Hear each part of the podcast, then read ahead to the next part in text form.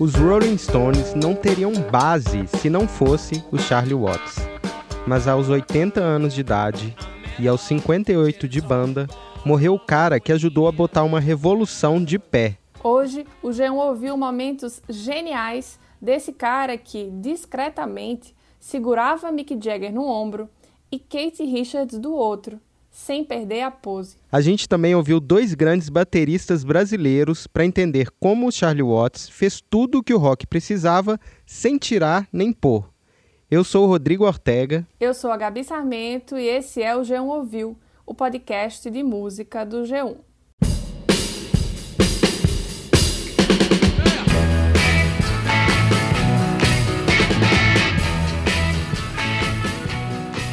Gabi, eu vou te contar que eu era pequenininho quando os Rolling Stones tocaram no Brasil pela primeira vez, lá em 1995, e foi uma comoção, assim, a minha família toda, meu irmão, meus pais eram muito fãs, e eu via lá aquele cara grisalho, assim, elegante na televisão, e eu achava que ele era tipo o mordomo da banda. Ortega, eu não posso te julgar, porque eu não tinha nem nascido. Mas eu acho que dava para entender que ele era mais que um mordomo, né? É, mas é que eu achava ele já meio chique, assim, meio adulto do rolê. Por um lado, até faz sentido na história deles. Lá para 62, o Charlie já tinha uma bateria, uma coleção de discos de jazz, tocava lá com a galerinha do jazz e do blues também, de Londres.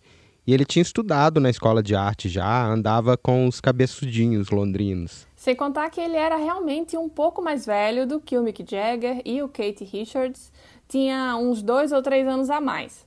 E os moleques não tinham bala na agulha mesmo para ter um cara como o Charlie na banda. O próprio Kate Richards contou isso. Eles levaram alguns meses até que o Charlie decidiu assumir a bateria já no começo de 1963. É, então tem a ver, né? Esse jeito seguro dele, Sim. que na época eu associava com o mordomo dos Stones, faz sentido. É, tem origem, só que a classe dele não tem nada a ver com a aristocracia. Ele era de uma família operária, filho de um motorista de caminhão, naquela Londres que foi destruída pela Segunda Guerra.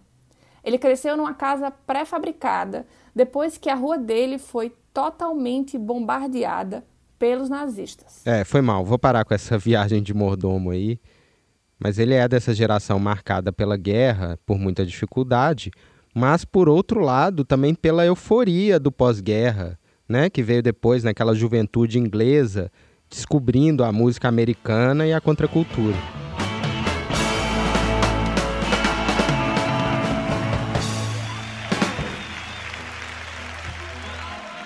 Enquanto os dois moleques despirocavam com a cultura negra americana, o Charlie incorporou outra parte desse espírito importado.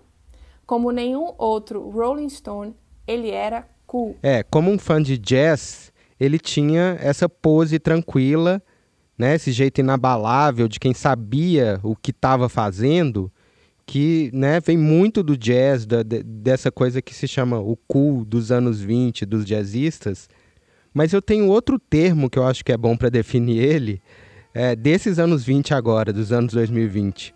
Para mim, o Charlie Watts era um cara cirúrgico.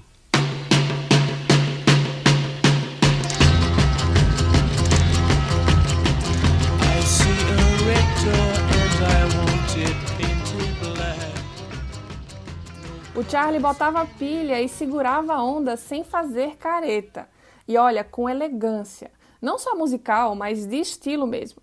Ele está no hall da fama das pessoas mais bem vestidas do mundo da revista Vanity Fair. Mas Gabi, antes de a gente se estender, a gente tem que falar de dois ótimos tutoriais que a gente teve sobre a vida e a obra do Charlie Watts, né? Eu diria que um tutorial VIP, viu, Ortega? Não foi qualquer coisa, não. A gente falou com o João Baroni, dos Paralamas do Sucesso, e o Charles Gavan, ex-Titãs, ex-Ira, ex-RPM, enfim, dois dos bateristas mais importantes daqui. E claro, como bons bateristas, eles são fãs de Charlie Watts. As duas conversas foram legais demais. O João Baroni, para quem não sabe, além de um baterista foda, é filho de um militar da Segunda Guerra. Ele é um especialista no assunto. O João fez filme, livros sobre a Segunda Guerra, é demais. Daí a conversa musical teve um bônus track histórico bem chique. E o Charles Gavan, além de um baterista e musicólogo que explica tudo muito bem, ele estava no momento mais importante da história dos Stones no Brasil. Ele tocou no show em Copacabana em 2006 e encontrou o Charlie. Mas eu comecei a conversa de outro ponto. Além de Titãs, Ira, etc., uma das primeiras bandas do Charles Gavan, antes de bombar, lá em 1982, novinho, se chamava Santa Gang.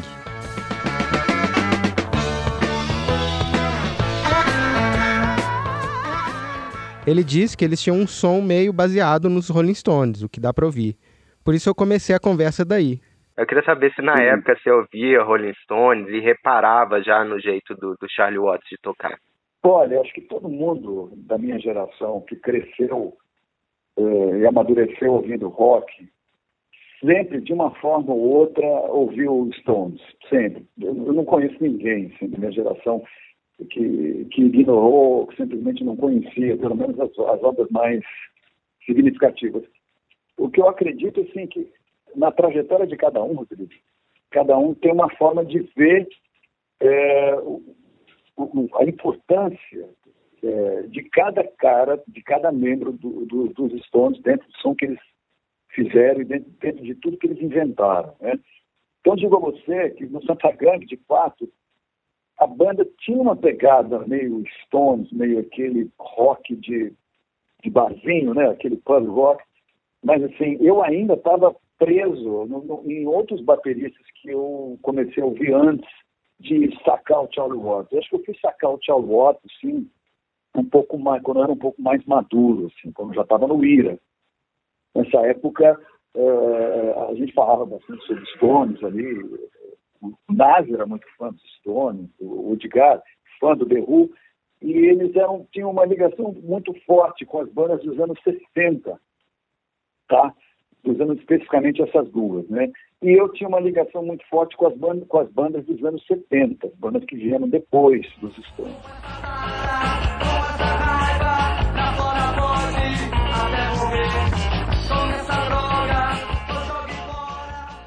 Eu acho que ali eu comecei a entender, ali no princípio dos anos 80, a, a importância, é, não, não, importância não, retiro, mas assim, consegui entender melhor o que, que ele significava para a bateria de rock, né? O que, o que, que o Charlie Watts, é, é, qual a importância dele dentro desse universo.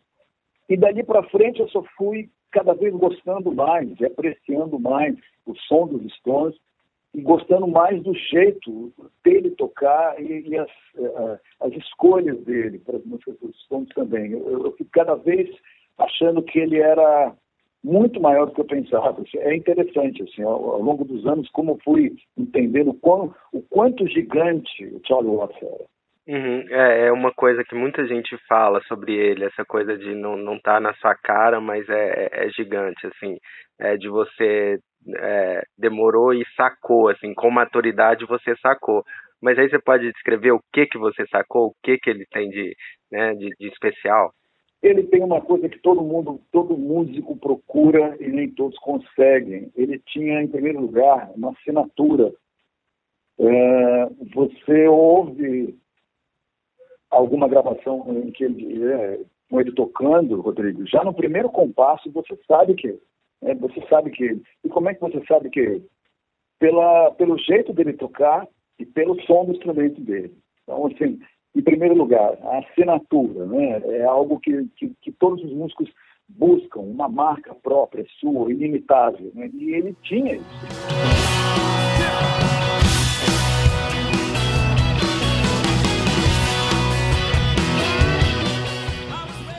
Inventou algumas coisas na bateria. Né? Uh, e além disso, talvez o maior atributo dele, e que muita gente ainda não entende, e digo dele e digo do Ringo Starr também. As pessoas têm uma dificuldade com o Ringo Starr. Muita gente da televisão, já vi vários entrevistadores, entrevistadores falarem dele e do Ringo Starr de uma maneira muito equivocada, na minha opinião. E achando que ele não, é um bom, ele não era um, ele e Ringo não eram bons músicos, não estavam à altura dos companheiros de banda. Eu já vi muita gente falar isso, especialmente do Ringo. Uhum. E digo que esse é um dos maiores erros de avaliação assim, da obra dele e, do, e do, da forma como ele tocava. Né? Eu diria que ele alcançou um, algo, um instrumento muito difícil, muito difícil, para todos os músicos de todos os gêneros, que é aquela lei, assim, uma lei básica da música, que é menos é mais. Né? Diria que isso é uma, é uma lei das artes em geral, né? isso vale para as artes visuais, para as artes musicais, enfim, as artes plásticas, menos é mais. E talvez dentro disso ele seja o exemplo máximo disso, de menos é mais. Ele Ringo Starr, mas ele mais ainda, entendeu? Porque Ringo Starr, em alguns momentos, o baterista tem sempre aquela tentação né, de colocar mais nota, mais uma virada, mais uma nota, mais um prato, mais um tambor, mais alguma coisa, mais uma peça, né? E o Charlie Watts, desde o começo, ele nunca fez isso. Ele nunca fez isso. Ah, porque, ah, porque ele talvez não tivesse habilidade técnica, não tivesse talento para isso. Eu não, eu não acho. Eu acho. Acho que é uma questão de concepção do instrumento que ele sempre imprimiu nos Stones, né? Que muita gente chama de ah, aquele rock básico, né? Exatamente, mas assim, fazer o básico do jeito como ele fazia não é para qualquer um.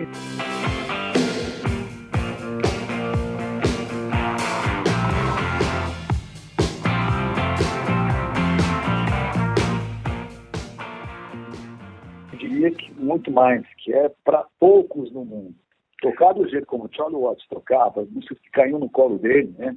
Uma das maiores duplas, um dos maiores compositores das nossas gerações, né? Jagger Richards. A maneira como ele colocava essa composição para dentro do instrumento dele, ninguém conseguiu fazer igual. Ninguém conseguiu fazer igual. Tanto é que, assim, os discos solo do Mick Jagger e do Keith Richards, alguns bateristas até tentam imitar o Charlie Watts. E alguns têm até bons, bons resultados o cara que vai substituir ele agora na Pena dos Stones, que é o Steve Jordan, é um cara que praticamente gravou com o Keith Richards imitando o jeito do Charlie Watts tocar.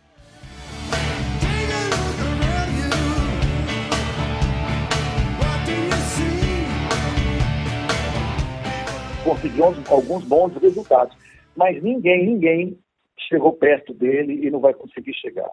É, Rodrigo, eu vou estender só, só para fechar meu, assim, para você entender.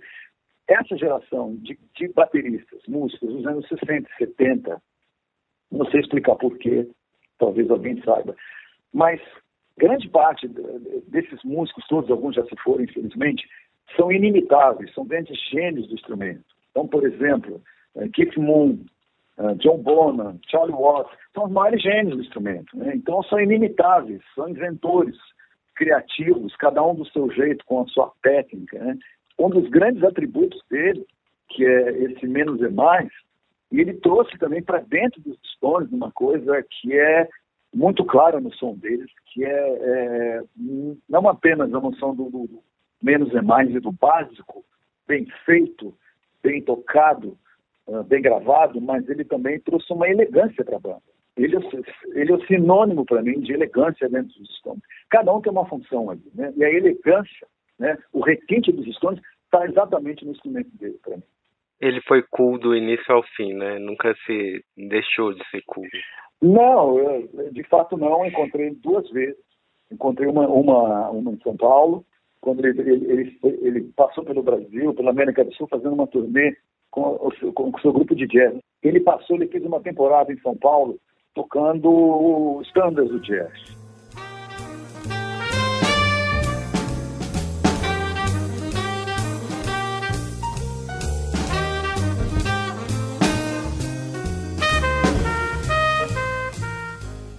E, e, me lembro que aí deram uma festa para ele em São Paulo. E ele apareceu lá. E ficou exatamente cinco minutos na festa. Foi muito engraçado. Todo mundo estava esperando para falar alguma coisa, para fazer um intercâmbio da música brasileira, e ele no melhor estilo inglês, né? Com, uma, com aquela uma certa empáfia, é verdade, mas com toda elegância, entrou na festa, deu hello para todo mundo, e cinco minutos depois foi embora. E a outra vez que, que eu encontrei foi abrindo para os Stones em Copacabana. Né? Sim. O, Titã, a gente abriu em Copacabana. E foi um, esse foi um encontro muito mais legal, esse foi um encontro que valeu a pena. E nesse momento, quem fala famosa festa da multidão. Por aqui são os Titãs. Como que foi?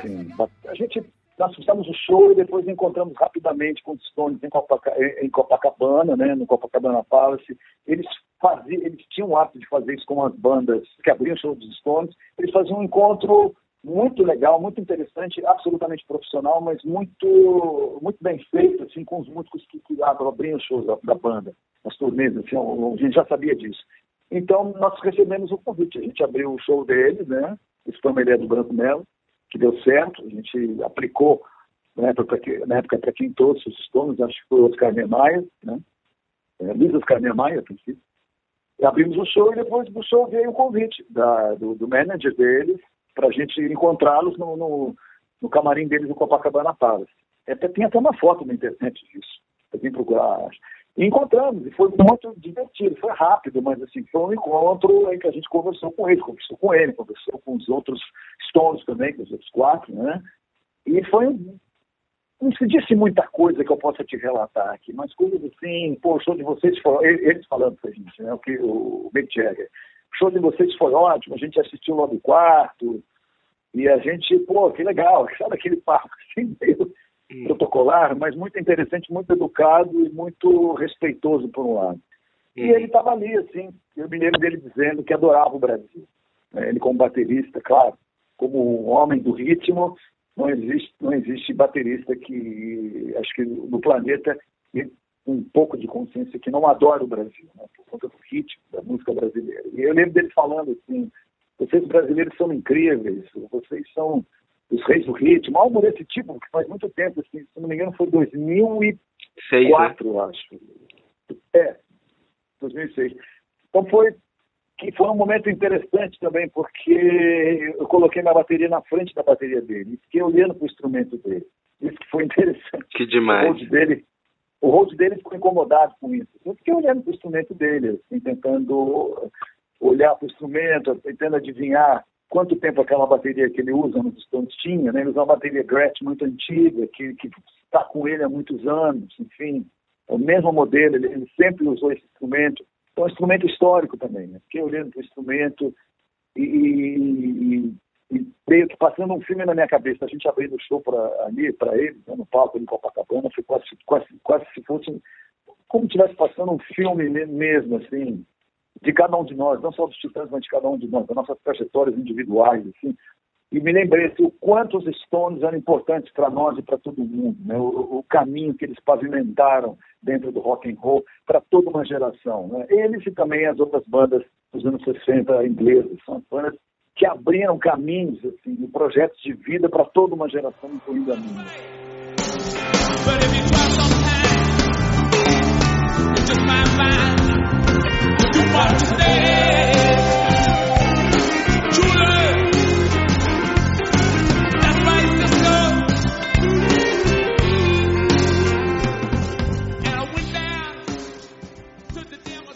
Depois, a gente ligou para o João Baroni. Ele tinha acabado de twittar e parecia muito triste, assim, de verdade, pela morte do Charlie Watts. Ele falou que a gente se acostumou com a ideia de que os Rolling Stones não morreriam nunca.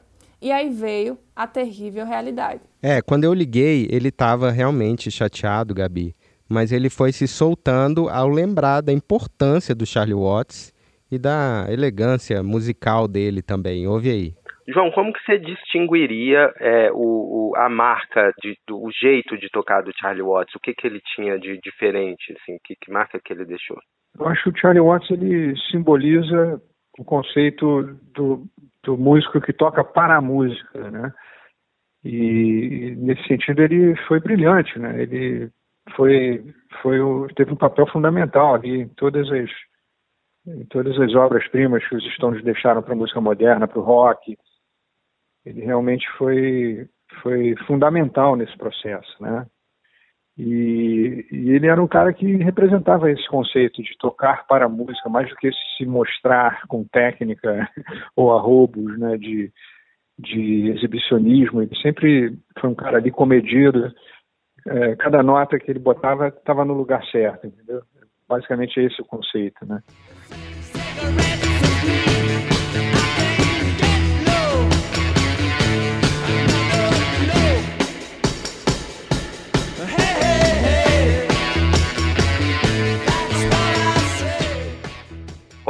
Ele era muito fã de jazz, até pegava na baqueta, parece, de um jeito é, diferente do que muitos bateristas. Como que isso, né, que, que isso tinha na marca dele? Exatamente. O, o Charlie Watts gostava muito de, de, jazz, ele tinha um projeto alternativo com uma big band, né, ele tocava, é, ele, fazia, ele fez um show aqui, ele veio ao Brasil com um show tributo ao Charlie Parker, e mesmo nesse conceito aí jazzístico, ele não era um, cara assim com arrobos de exibicionismo, né? Ele tocava né, os standards todos ali e tal, de uma forma super, como todo mundo lembrava, elegante, né?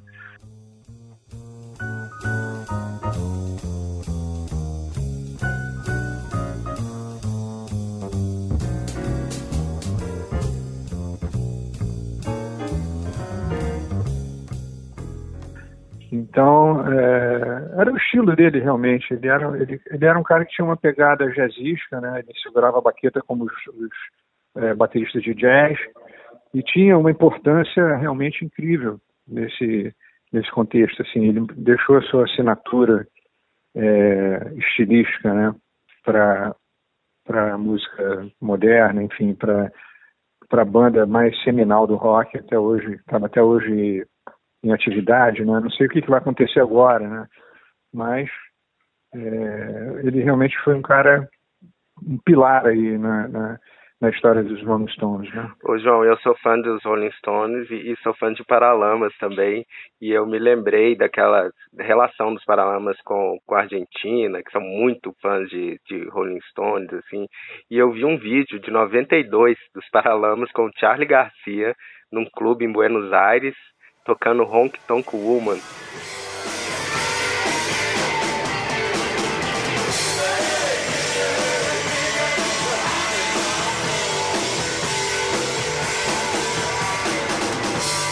Você se lembra disso? Sim, genial, genial. Como pois que é, foi aquela? É, é, a gente a gente lembra é, de um evento incrível que teve em, em, Buenos Aires, um festival de rock mega grande. A gente tocou no estádio de Vélez, na mesma noite que o Keith Richards tocou.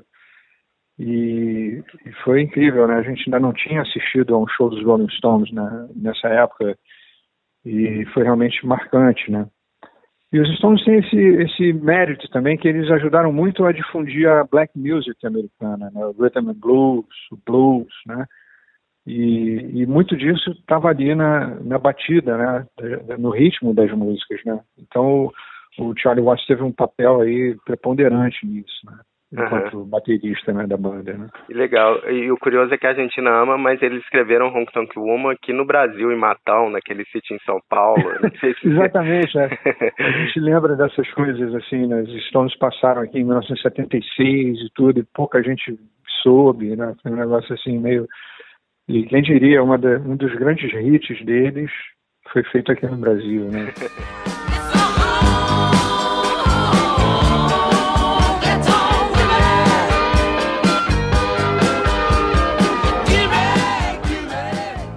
tem, uma, é, tem umas gravações que separam a bateria do Charlie em Hong Kong uma e dá pra ver aquela coisa assim, simples e firme, assim.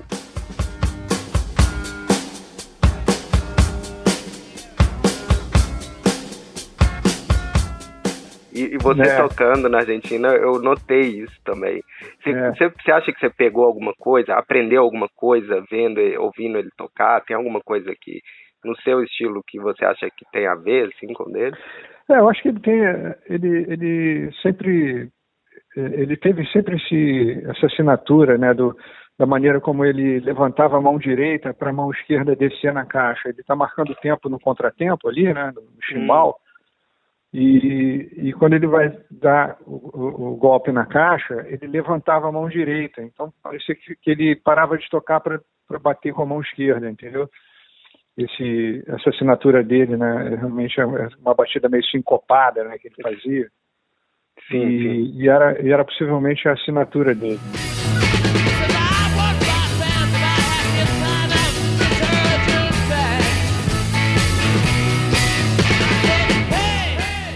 Que legal. E aí, é. só uma coisa, uma curiosidade, é que nem todo mundo sabe que você é um estudioso da Segunda Guerra também. E as histórias, a história do, do Charlie Watts, os Rolling Stones, tem tudo a ver com a, com a Segunda Guerra. Ele morava em Wembley, a, a casa dele quando ele estava nascendo foi destruída na guerra e tudo mais. Tem aquela geração. Você é, consegue assim falar um pouco sobre como essa geração dos Stones foi marcada pelo pela guerra pelo pós-guerra aquele momento ali da Inglaterra foi importante culturalmente? Bom pra caramba né? Acho que foi a geração que veio depois da Segunda Guerra Mundial é, pela primeira vez não teve que ir para uma guerra mundial na hora que eles estavam com seus 18 anos né então isso foi, foi marcante, né? Então havia aquela, aquela coisa da, da, da euforia, né? Depois que a guerra acabou, né? De que o mundo ia entrar numa onda de, de progresso e de modernidade. E, eu costumo dizer, eu tenho uma teoria sobre isso, de que o, o rock veio por conta disso, né? O rock é meio o, o resultado né, do que aconteceu depois que a, guerra, a Segunda Guerra Mundial acabou, né? é, ele gerou essa, essa, geração aí dessa turma, né, dos rebeldes sem causa. Mas era muito melhor você pegar uma guitarra do que pegar um fuzil, sem dúvida alguma, né? Uhum. E é uma geração brilhante, né? E você Total, é. falou de um jeito, você escreveu agora e falou também de um jeito é um pouco melancólico, né? Que a gente acha que os Rolling Stones iam ser uns super-heróis para sempre, né? E a gente vê eles vindo dar essa sensação melancólica. Mas que, como que você resumiria o legado assim dos Stones e do Charlie? Cara, eles é, eles são eles são imortais já, né?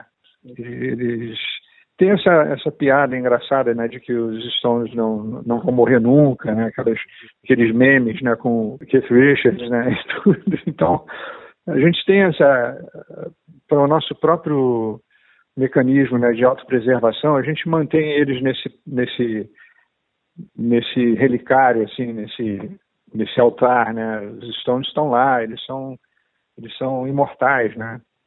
Mas a gente, quando volta para a realidade, né, fica um pouco triste, né, de ter que lidar com uma perda dessa e tudo, né? E, e aí, é, apesar de tudo, apesar da nossa reles mortalidade, né, a gente é, fica meio é, consolado ao lembrar né, da importância dos Rolling Stones e, e de tudo que eles simbolizam para o rock, para a música moderna, né? Então, é, uma coisa pode compensar a outra. Né? A gente sabe que que muita gente é, foi embora e deixou um legado, né? E os Stones estão deixando aí o legado deles, né? Não sei se eles vão continuar fazendo show né, com o Steve Jordan, que é um baterista muito bom também, que ia substituir ele né, nessa turnê em outubro. Mas é, é acho que eles são. Os Stones são maiores do que eles mesmos. Né? É impressionante isso. Né? Talvez seja até um, um gesto muito nobre eles continuarem fazendo, a fazer os shows né, sem o, o Charlie, né? É, numa forma até de homenagear ele né, também, né? E então eu acho que eles são eles são eternos, é, são eternos. Muito... Charlie Watts é eterno. Né? Muito obrigado, João. É, esse momento está tá uma, uma, comoção geral. A gente está aqui dividindo um pouco esse esse momento triste, mas com, com, esse, com esse sentimento de que os Stones vão nos ajudar. é isso, né? Obrigado. Vamos, vamos em frente. Valeu. Até mais, valeu. Vamos em frente e ouvindo muito Rolling Stones para ter força. Esse programa teve edição do Thiago Cazu. Se você quiser ouvir outros papos e histórias sobre música, é só seguir o João Ouviu no Spotify, na Amazon Music, na Deezer, na Apple Podcasts, no Globoplay ou no G1 mesmo. A gente tá em todo lugar e até semana que vem. Até mais. Tchau.